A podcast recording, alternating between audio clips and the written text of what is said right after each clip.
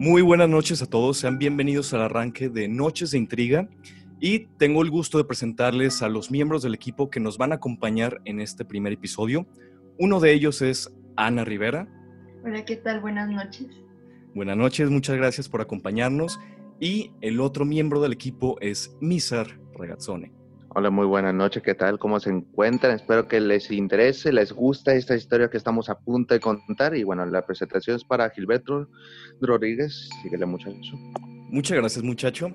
Y bueno, el tema principal que va a englobar los próximos episodios del podcast se trata sobre las percepciones extrasensoriales, principalmente de la energía, de estas eh, formas de emitir y recibir las energías, principalmente eh, hablando más como del lado, entre comillas, paranormal, que más adelante vamos a empezar a debatir sobre hasta qué punto es real lo que suceden y hasta qué otro punto se puede refutar fácilmente esta clase de sucesos. El primer tema que vamos a hablar a continuación, con el que vamos a arrancar, son las percepciones extrasensoriales. Es denominado como el sexto sentido. ¿Qué son estas percepciones extrasensoriales? Son la capacidad de recibir y procesar información más allá de nuestros cinco sentidos, ya sea gusto, tacto, olfato, y por ende, ese término es denominado como el sexto sentido, como les venía diciendo. ¿Qué significa extrasensorial? Primero que todo, tiene como significado fuera de todos los sentidos que conocemos. Algunos eh, estudios la señalan como la sigama, gracias a que este tipo de datos son transportados por un medio de energía desconocida. Y una de las principales características en las que se ahondan principalmente la percepción extrasensorial se encuentra la telepatía, la precognición, que es tener visiones sobre el futuro, la retrocognición, que es totalmente lo opuesto al anterior elemento y funciona únicamente para ver el pasado. Incluso asocian este elemento con el déjà vu, la telequinesis, la clarividencia, este último es mayormente activada durante el proceso de la meditación, que sin embargo no necesariamente es exclusivo de este proceso, sino que en muchas ocasiones puede ocurrir sin la necesidad de que una persona se encuentre meditando.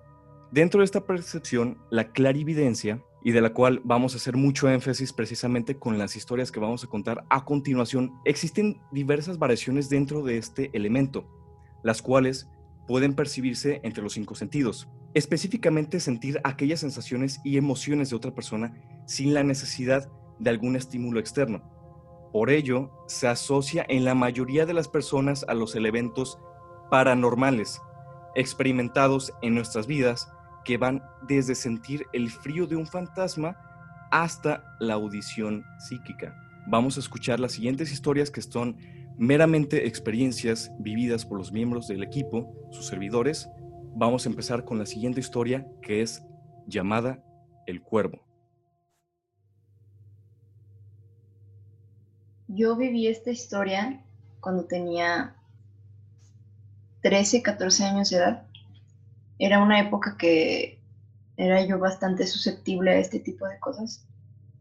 Recuerdo que pues, era noche, estaba dormida en mi cuarto, fue una noche bastante difícil. Yo normalmente suelo tener muchas pesadillas, últimamente ya no tanto, pero en esa época sí. Este, desperté muy, muy asustada de una pesadilla que de verdad no recuerdo. Este, no me podía mover, estaba muy, muy petrificada por todo lo que estaba sucediendo.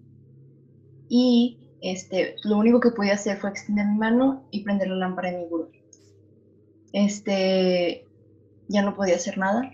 En eso este, veo que de mi librero, de la parte superior, hay un cuervo. Este, lo vi súper claro, muy nítido más que muchas otras cosas. Y veo claramente cómo se posa justamente al lado de mí en el buró donde tenía la lámpara.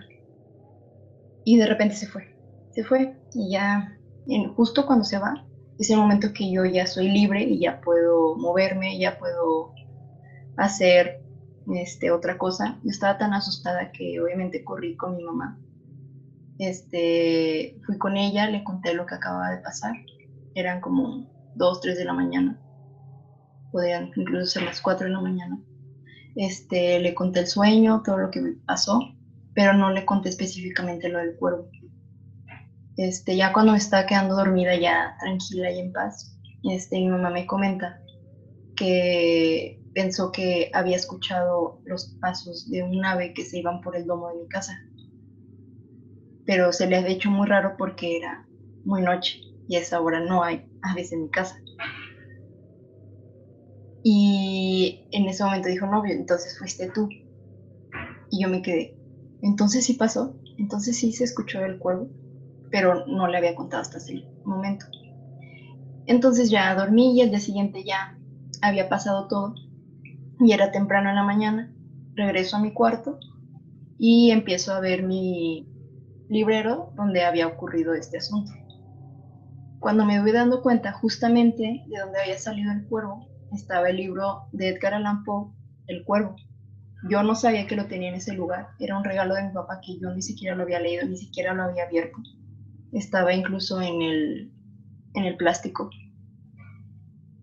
Y bueno, este, saqué el libro de mi cuarto sabiendo que, o creyendo que este había sido el causante de lo que había pasado. Y pues sí, eso fue lo que viví, y lo cual lo tengo bastante presente. La primera es que yo estaba dormido, era tipo de escuela y bueno, este, mi hermana tenía que seguir trabajando, entonces, un momento de la noche, no sé, no sé qué hora era, yo me imagino que era muy noche, este, que escucho ruidos. Bueno, me levanto y veo que mi mamá me está esculcando los, los cuadros que tenía al lado izquierdo de la cama.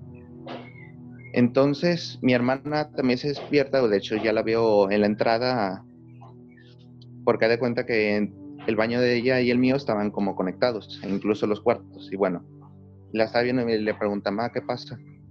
Pero no le respondía. Y ya después de, a pesar que no le contestó mi hermana, yo me quedé, porque no le dice nada. Y ya nomás se va de mi cuarto. Y digo, bueno, no pasa nada. Eh, eh, yo me duermo. Y ya después, mi hermana, que ya en esos tiempos ya se había casado, yo me quedé solo en la casa con mi mamá. Mi papá sabe de viaje. Entonces, pasa prácticamente lo mismo, pero yo estaba despierto pero estaba en la cama, o sea, estaba jugando ahí en la cama. Entonces, em, igual entra y ya me dijo, ¿qué pasó, más? Y vuelve a esculcar el cuarto y dice, no, espera, esto, ya había pasado y ya nomás le pregunto, ¿me va a pasar algo? No me responde y está como esculcando y se va y dije, no, esta vez la voy a seguir. no me está contestando, no sé qué trae y la voy a seguir. Bueno, prácticamente estuve como reteniéndole en todo el camino porque bajó la escalera y dice, mamá, ¿qué pasa? ¿Qué pasa? ¿Por qué no me respondes? ¿Qué? Y ya nomás cuando veo en un momento, me doy cuenta que mi mamá no estaba parpadeando. Prácticamente tenía los ojos bien abiertos. De hecho, ya en ese punto ya se me hacía muy raro. Dije, ok, no voy a, no voy a decir nada. Entonces, se sienta en la sala. Y yo me senté al lado. Pero prácticamente casi mirándome, pero para afuera, que al otro lado de la sala estaba el jardín.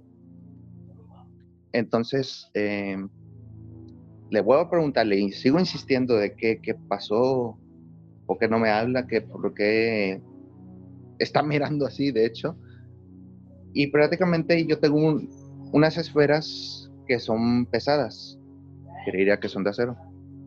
Entonces mi mamá agarró una y sin mirar, o sea, esa esfera la aventó para arriba y la estuvo cachando así sin mirar, o sea, sin despegar la vista tanto como mí como el jardín. Yo me quedé, bueno, prácticamente me quedé sin comentarios porque no, no se ve qué decir ya no me, por un momento me quedé callado mirando, sí me sentía algo, algo tenso un, tanto. Y después de eso mi mamá deja la bola, pero así con fuerza con las otras esferas. Entonces eh, yo la va hacia el jardín, de hecho yo la acompaño.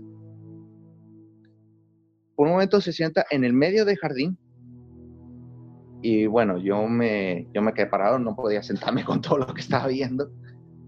Y entonces mi mamá empieza a cantar un idioma que por más que lo he buscado, no es nada, no es árabe, no es eh, hindú, no es chino, no es, no es nada de eso. Cuando terminó ese canto, que de hecho duró como unos dos minutos, eh, se para y bueno, mi mamá se yoga. Entonces, eh, hubo un momento que se volteó todo para atrás de golpe y por mi mentalidad dije, bueno, está haciendo una posición de yoga, no voy a decir nada. No, pues me quedé callado y dije, bueno, Y, después de eso, mi mamá se levanta así con postura recta, o sea, normal. Y ya nomás este, digo, no, ya, mejor la voy a llevar a su cuarto y bueno, la llevé de la mano hacia su cuarto, como acabo de decir. Entonces cerré la puerta y ya nomás este, me quedé en mi cuarto, me quedé pensando qué, qué pasó, si era que sonambulismo, que a saber. Y en, ya me había dado usted, entonces bajo y en ese momento me di cuenta que la puerta estaba abierta y digo, no, no ya no, mejor no salgo, ya no, no está haciendo nada, yo me quedo en mi cuarto y ya está. Entonces, cuando eran las 6 de la mañana, yo de hecho no pude dormir. Eh, con todo esto, a pesar no me sentía cansado ni nada. Eh, mi mamá, le, de hecho, le dolía mucho el cuerpo. Fuimos por medicina ya después de la escuela y todo eso. Y ya le digo, ¿te acuerdas de algo de lo que pasó anoche, por la madrugada? Me dice, no, le conté todo y bueno, prácticamente eso fue lo ocurrido. Así que bueno, le doy palabra a Gilberto Rodríguez. comencé a tener una serie de pesadillas. Eran bastante fuertes, de esos sueños donde por más que quieras, no puedes despertar y se sienten muy reales. Al momento que yo me despierto, se los juro, que vi la silueta de una niña parada enfrente de la puerta. Literalmente había unos, ¿qué será? 30, 40 centímetros de distancia, entonces lo pude presenciar muy bien. ¿Cuál fue mi reacción? Taparme y quedarme ahí unos 3, 5 minutos a pesar de que tenía muchísimo calor, estaba sudando excesivamente. Pero cuando yo sentí que ya había un cierto alivio, me quité las sábanas y volví a fijarme en esa puerta. No había nada. Bueno, yo lo que pensé y lo que ustedes podrán estar pensando, estaba medio dormido. Fue exactamente con la misma idea que yo estuve viviendo los próximos años. Yo no le conté nada a mi abuela, inclusive este, de las veces que ella me invitaba a dormir, yo sinceramente le decía que no, pues le ponía cualquier otra excusa con tal de no volver a tener ese, ese evento. Tiempo después, un día mientras estaba con ella, eh, ella me empieza a platicar que tuvo muchas pesadillas de esa parálisis del sueño que más adelante vamos a comenzar a hablar. Es un tema muy interesante. Y que cuando abrió los ojos, a un lado de su cama vio la figura de un niño. A un lado de ella, sin moverse. Ella obviamente trató de gritar, gritar, gritar, pero como es común, uno no puede hacer nada mientras se encuentra en ese estado. No hizo nada esa figura y yo ahí fue cuando le comenté de que las razones principales por las que yo no me quería quedar a dormir en su casa eran precisamente porque yo había presenciado eso. Yo realmente diría que son simples eh, a lo mejor confusiones, de esas jugadas que el cerebro te hace, pero realmente dentro de los puntos, de los elementos mencionados en la introducción, se habla, hablé muy rápidamente sobre la meditación. No vamos a entrar en detalles porque no es el tema principal que queremos abarcar, sino que la meditación, uno cuando está concentrando toda su energía, está abriendo las posibilidades de que otras energías, sean buenas o sean malas, coincidan con la suya. Es un dar y recibir. El punto es que en su momento, es una de las teorías que ahorita vamos a debatir, es que todos, de una o cierta forma, tenemos estas pequeñas aperturas en algún momento de nuestras vidas. Con respecto a las historias que acabamos de comentar, hay algo muy curioso con la historia de Ana que en la mayoría de nosotros nos ha pasado. Es muy curioso que estas manifestaciones normalmente surjan o aparezcan cuando estamos en medio del mundo de los sueños y, entre comillas, despiertos.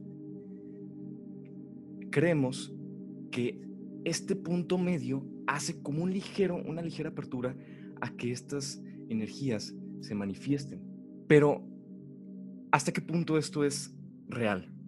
Quiero darle la palabra a los miembros del equipo a que compartan cuáles creen que son sus puntos de vista, ya sean del lado más realista posible, porque aquí lo que más queremos compartir es, a pesar de que somos muy creyentes y le tenemos respeto a este tipo de, de mundos, siempre tratamos de buscar el lado más lógico que se pueda, pero cuando uno no, no, le puede encontrar ese lado lógico, es ahí cuando se crea esa pequeña apertura sobre esta posibilidad de que realmente estos seres sí existan, pero ¿por qué se manifiestan?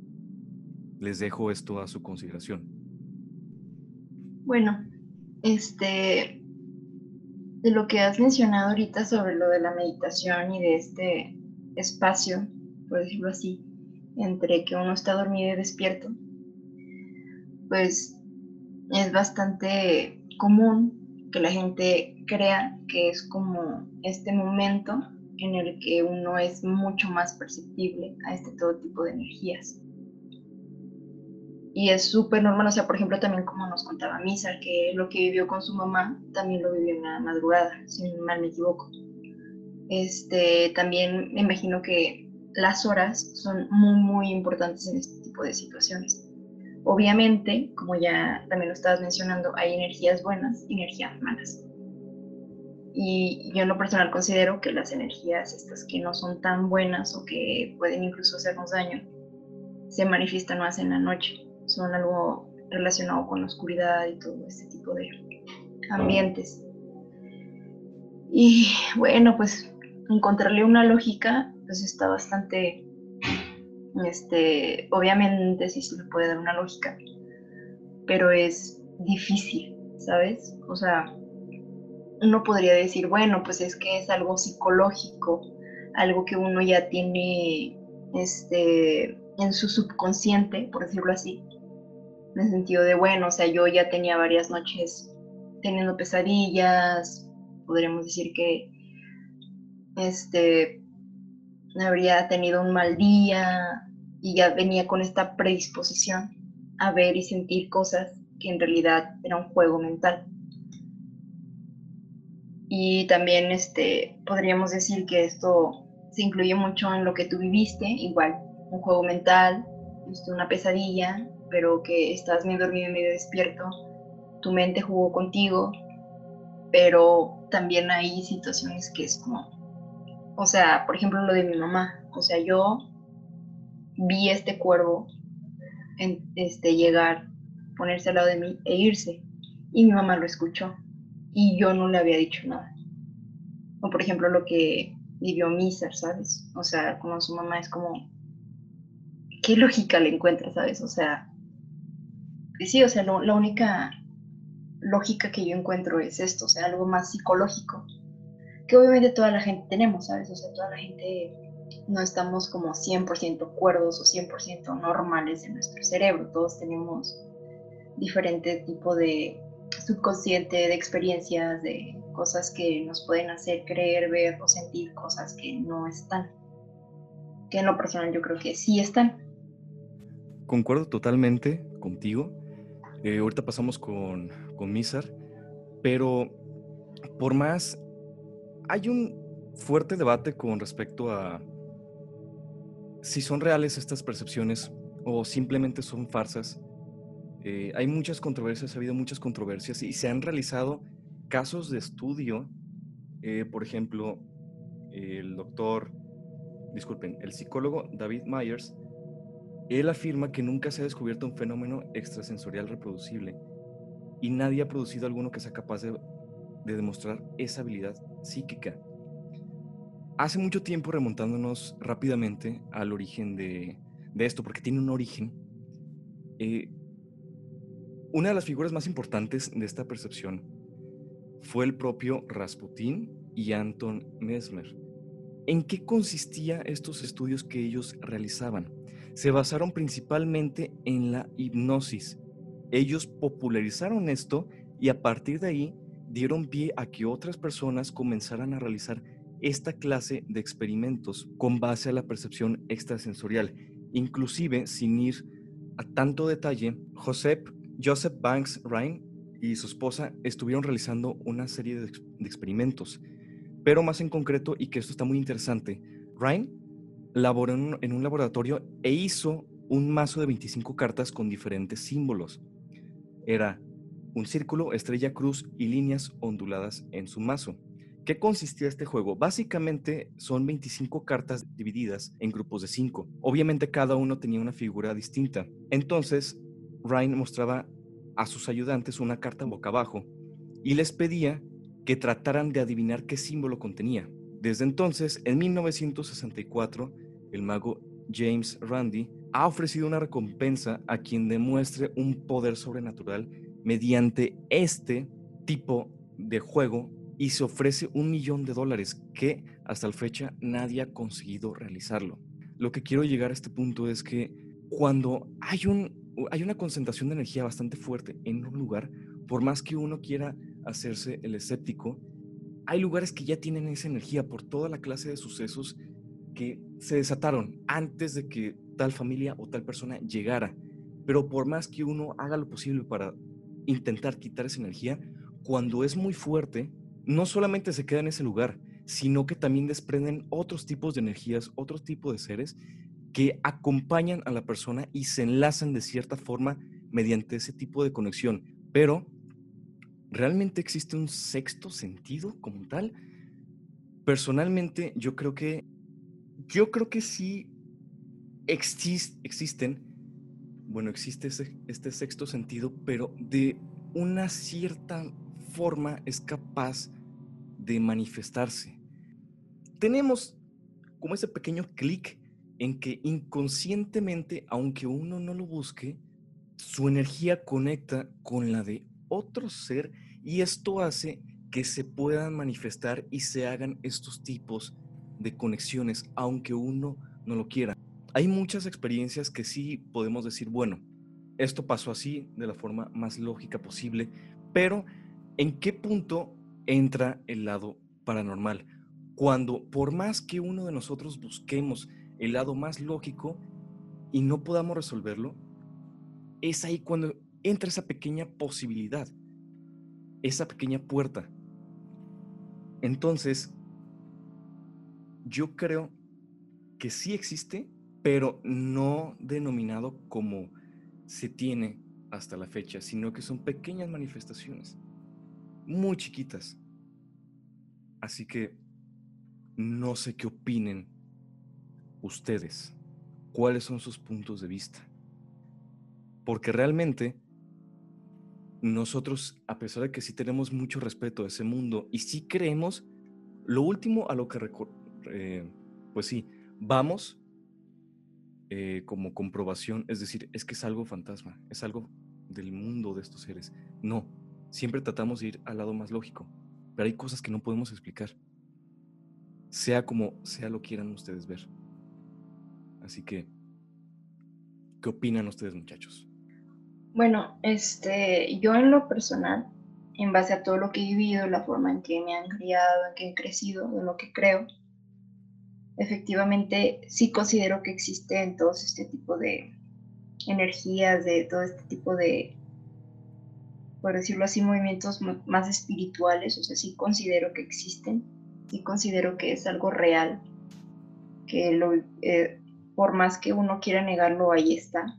Y conforme uno va viviendo, va experimentando, va este, creciendo, madurando, por decirlo así, vamos perdiendo este sexto sentido que tú dices, que en realidad pues, sería también como una percepción de todo esto más espiritual. Este, lo vamos perdiendo en el sentido de exact, eh, justamente eso, buscarle la lógica. Este, pero sí, o sea, efectivamente, yo sí considero que existe y también considero que si nos ponemos a buscar cada vez más, en el sentido obviamente más lógico, más racional, tienen un sentido, tienen una razón de, y llegaremos en cierto momento a explicarlas, pero yo soy de la firme creencia de que todo lo lógico, racional, tiene su origen en algo un tanto más metafísico, algo que uno no comprende. Algo bien interesante sobre este tipo de, de energías es que ya lo verán en el siguiente episodio, es que los niños tienen mucha más facilidad, aunque sea de su imaginación o no, hay cositas que sí son bastante extrañas que un niño lo esté contando, como por ejemplo los amigos imaginarios. Pero es precisamente eso. Creo que cuando uno va creciendo, eh, por eso tiene estos pequeños encuentros muy cortos o muy largos en cierta etapa de su vida, por más que eh, uno no sea creyente en esto, se le va a presentar, porque es algo que nosotros tenemos que conforme va pasando el tiempo, conforme vamos creciendo, se va cerrando más y más y más. Pero que no se puede cerrar del todo. Siempre existe esa pequeña apertura. ¿Tú qué crees, Isar? Yo digo que sí hay otra vida. No, como digo, no es la palabra adecuada, sino que sería... Todavía no hemos encontrado la lógica para eso, pero a ver, yo le doy un 50-50 porque alguna otro espíritu se debe sentir bien, o sea, con uno, con una persona, o sea, bien, o sea, de, de luz buena, ¿no? Sí. La otra es que, como ya dije, trata de seguir haciendo daño. Por más que quiera, no importa cómo, ya les dije, quiere seguir. Entonces, bueno, eso por lo menos de mi punto de vista de, de las cosas que yo he presenciado, así que es eso. Independientemente de la edad que uno le haya sucedido, el hecho de recordar, uno ponerse a recordar esas experiencias y que le vuelvan a generar esa misma sensación que la primera vez que lo experimentó, es porque hay algo que va más allá de la lógica que le podemos encontrar.